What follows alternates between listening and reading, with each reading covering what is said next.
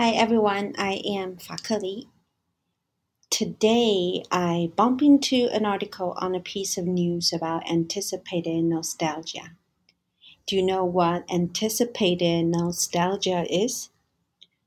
The news author said that nostalgia can be powerful that builds our confidence. What's nostalgia? Merriam Webster Online Dictionary tells us it's a wishful or excessively sentimental yearning for return to or some past period of irrecoverable. And also, it's the state of being homesick. The news author claims that focusing on the past can make a huge difference in the present, in our present. How does that work? I wondered. So basically, the author says that the memory of our better times could be a tool that helps support our sense of self esteem, and this might be good for our overall mental outlook. And how does this physically work? I asked myself. Well, I am also trying to look into the details of what physical foundation regarding this claim. And again, I found it I found it in the news article. The author says that our brains are powerful.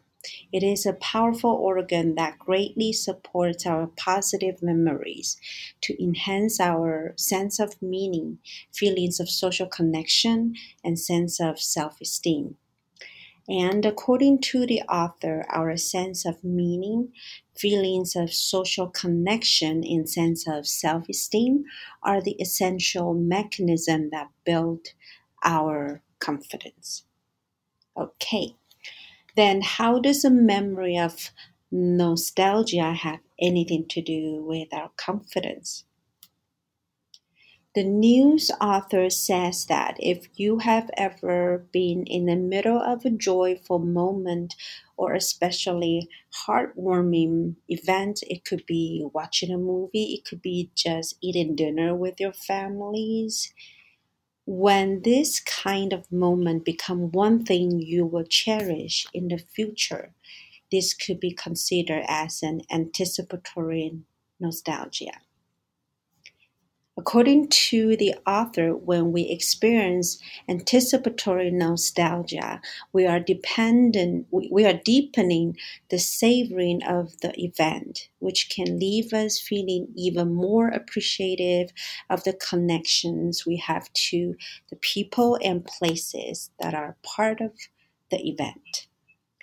However, the author does warn us, warn us that we have we, we need to we should not delve into the memories too long to the point we might want to disconnect to the current reality or sometimes even escape from the reality and after reading this news article, I was curious about the research that the news author was drawing from to talk about this news. The research paper's title is called Anticipated Nostalgia Looking Forward to Looking Back, published by the journal Cognition and Emotions in 19 oh I'm sorry, 2019. And then I encounter another topic similar to anticipated nostalgia. So the article is called again Anticipated Nostalgia Looking Forward to Looking Back. So the researchers talked about the limitations and constraints of their research. So the following will be just uh, the paragraphs from the research paper Whereas our studies converged in revealing the ambiguity and self regulatory relevance of anticipated nostalgia, further work would do well to address a number of limitations. First, studies two to three assessed anticipated nostalgia in relation to specific life transition graduation All right. So the authors are saying they start to say the limitation about their samples, uh, about their students, and they goes on. They go on to say first, studies two to three assessed anticipated nostalgia in relation to a specific life transition, their graduation. They are saying that they expect that their results can generalize to other life transitions. Also, their, their investigations can evaluate transitions such as moving to another country, becoming a parent, and retiring from gainful em- employment. And they also talked about their second limitation of the research that is the following Studies 2 to 3 relied on student samples. As a consequence, the result may hold only for a younger population. So they stated they stated that it would be beneficial to test whether the self-regulatory relevance of anticipated nostalgia and it is and its impact on psychological functioning apply across context and for people of varying age groups. And they stated their further limitations.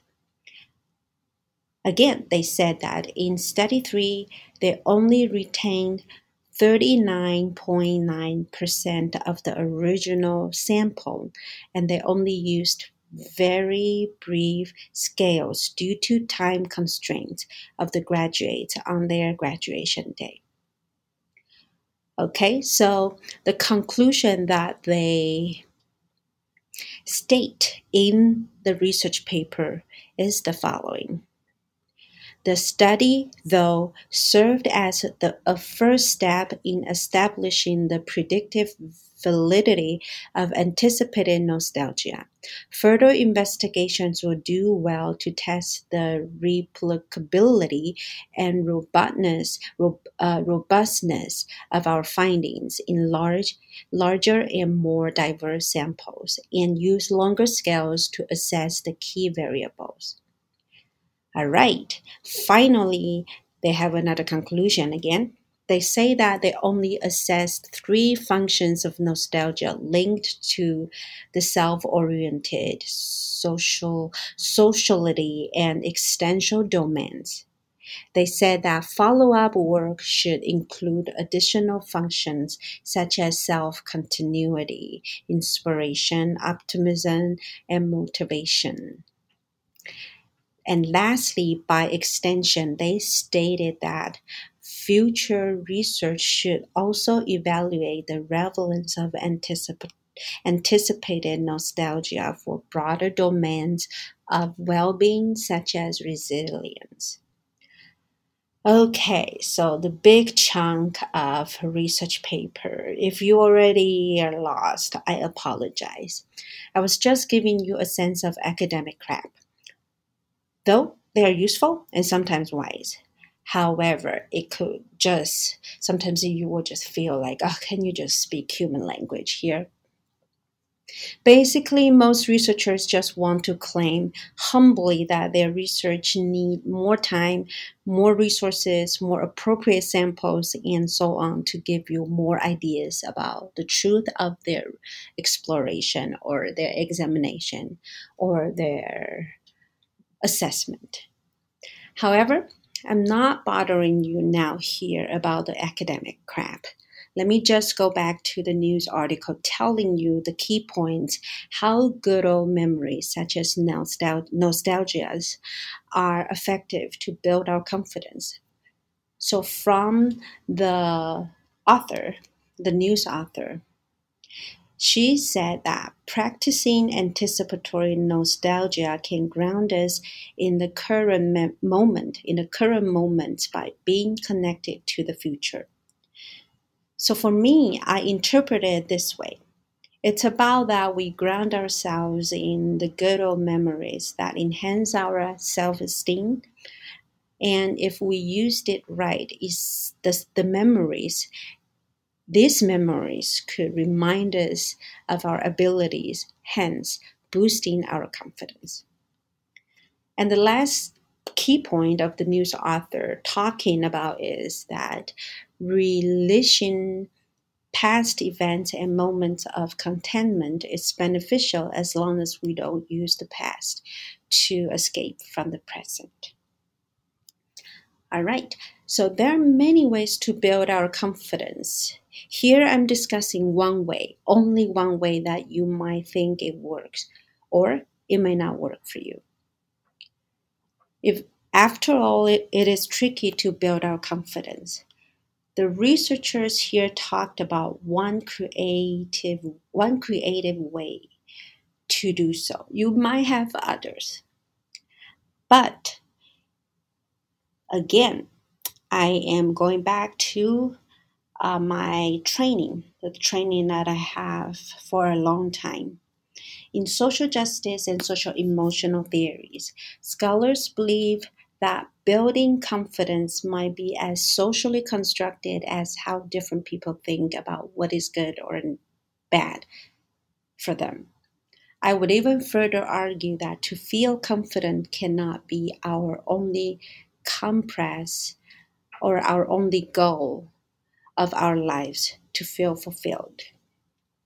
Societies might try to convince us that some standards of living, abilities, looks, performances, ownerships, and so on can provide us confidence.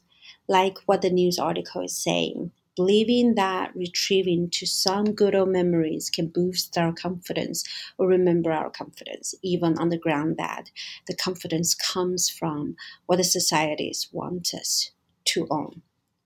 Social justice scholars would say that your confidence should come from how much you know yourselves instead of how much you can meet the expectations of how much abilities and things societies want you to have. So, at the end here, I would like to challenge you to deconstruct the term confidence Again, I'm not saying you cannot have nostalgia to feel better, to boost your confidence. In fact, I might try this trick. I'm only challenging you to dis- deconstruct your confidence. How much confidence do you have? What is your confidence built on? It is built on your understanding and contentment of yourself alone, or it's built on the abilities and performance of the social norms and social standards that you think you need to have. And how much do you care about people's views about you, people's views on you, society's views on you? Can their views be positive to you or they are harmful to you. And lastly, the question that I ask you, to, I challenge you to ask yourself to deconstruct your confidence is this. How much do you need your confidence to be comf- content, happy, or even joyful in your life? All right, so I don't have any answers for you, I ask you all these questions just so that you can try to deconstruct the confidence in your own context and decide what you want, not for me, but for yourselves. I only have one thought to encourage you at the end the thought about how I get my confidence from. So I encourage you to think this way cherish and be around by the 10 people who truly love and appreciate who you are instead of the 10,000 people on social medias who might talk shit about you. They could be as ir- irrelevant as you want them to be. This will give you confidence. Okay, so this is it. I will see you next time.